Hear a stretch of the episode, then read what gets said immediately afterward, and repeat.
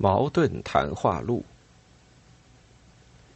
在病房里，我读到沈伟涛、陈小曼两位同志的来信。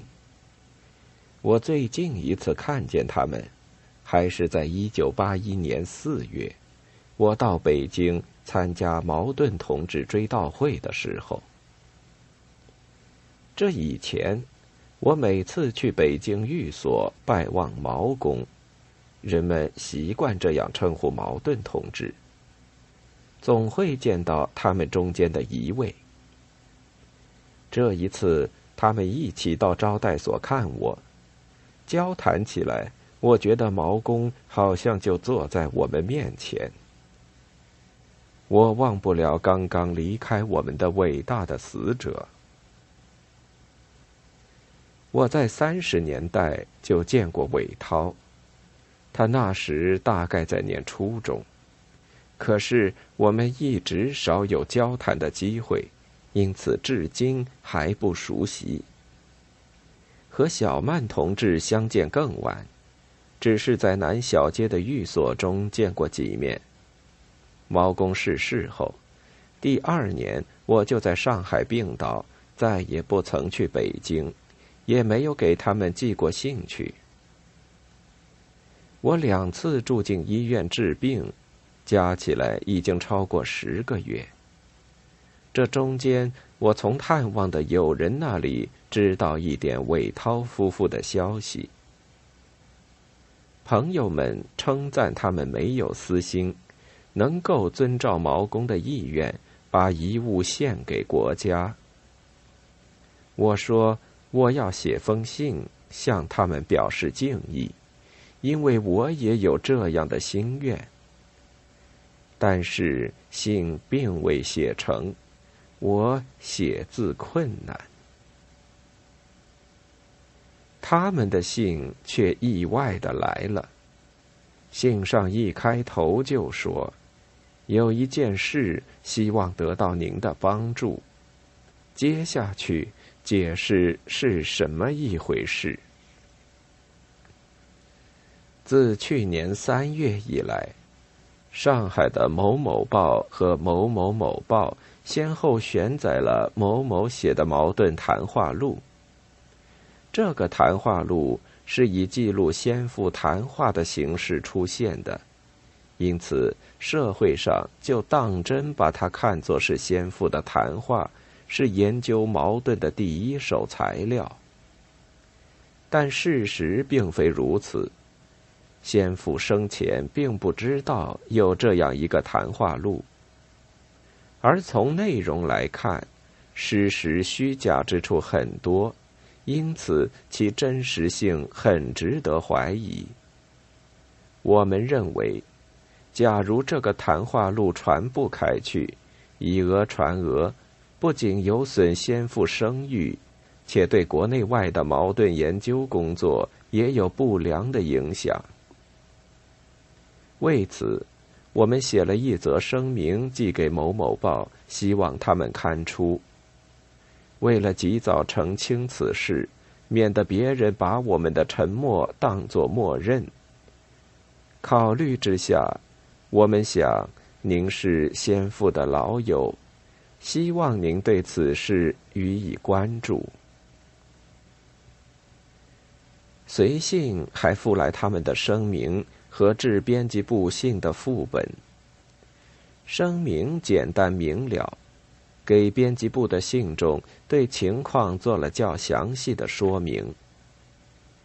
我想报社可能很快看出他们的声明，事实也就得以澄清。毛公生前做任何工作都是严肃认真，一丝不苟。澄清事实，便是还他一个本来面目。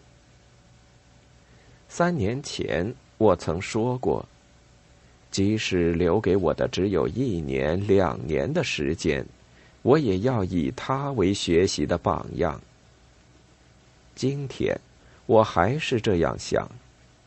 我认为，我们不应当做任何有损于毛公声誉的事。关于谈话录，我还有我个人的一些看法。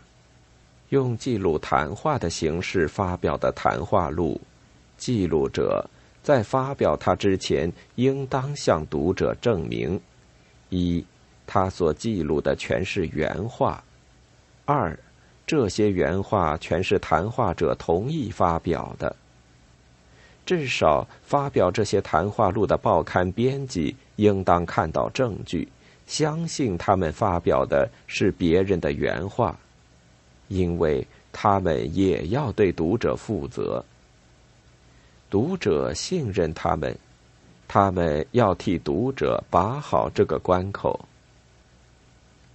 其实把关的办法也很简单：一、取得谈话者本人的同意；二、要是谈话者已经去世，就征求家属的同意。但家属的同意。不同于谈话者本人的，至多也只能作为旁证而已。要毛公为这个谈话录负责是不公平的事。谈话录不在他生前发表，不让他有一个表态的机会，就作为第一手材料流传下去，这是强加在伟大死者身上的不真实的东西。因此，我完全同意韦涛、小曼同志的声明，希望读者注意：凡引用谈话录作为研究矛盾的依据而产生的错误，概与毛公无关。总之，我认为此风不可长。我并非信口开河，我也有自己的经验。几十年来，我见过无数的人，说过不少的话。除了回答采访记者提出的问题外，我讲话有时不加思索，脱口而出；有时含含糊糊，吞吞吐吐；有时敷衍应酬，言不由衷；有时缺乏冷静，言论偏激。我不要发表这一类讲话，也不能为闲谈中的片言片语负任何责任。我在一九三三年春天就曾经发表过这样的声明。我说了我没有说过的话，我做了我没有做过的事。有些人在小报上捏造了种种奇怪的我的生平。有些人在访问记、印象记等等文章里面，使我变成他们那样的人，说他们心里的话。我希望不要再看见五十年前发生过的那些事情。二月十二日。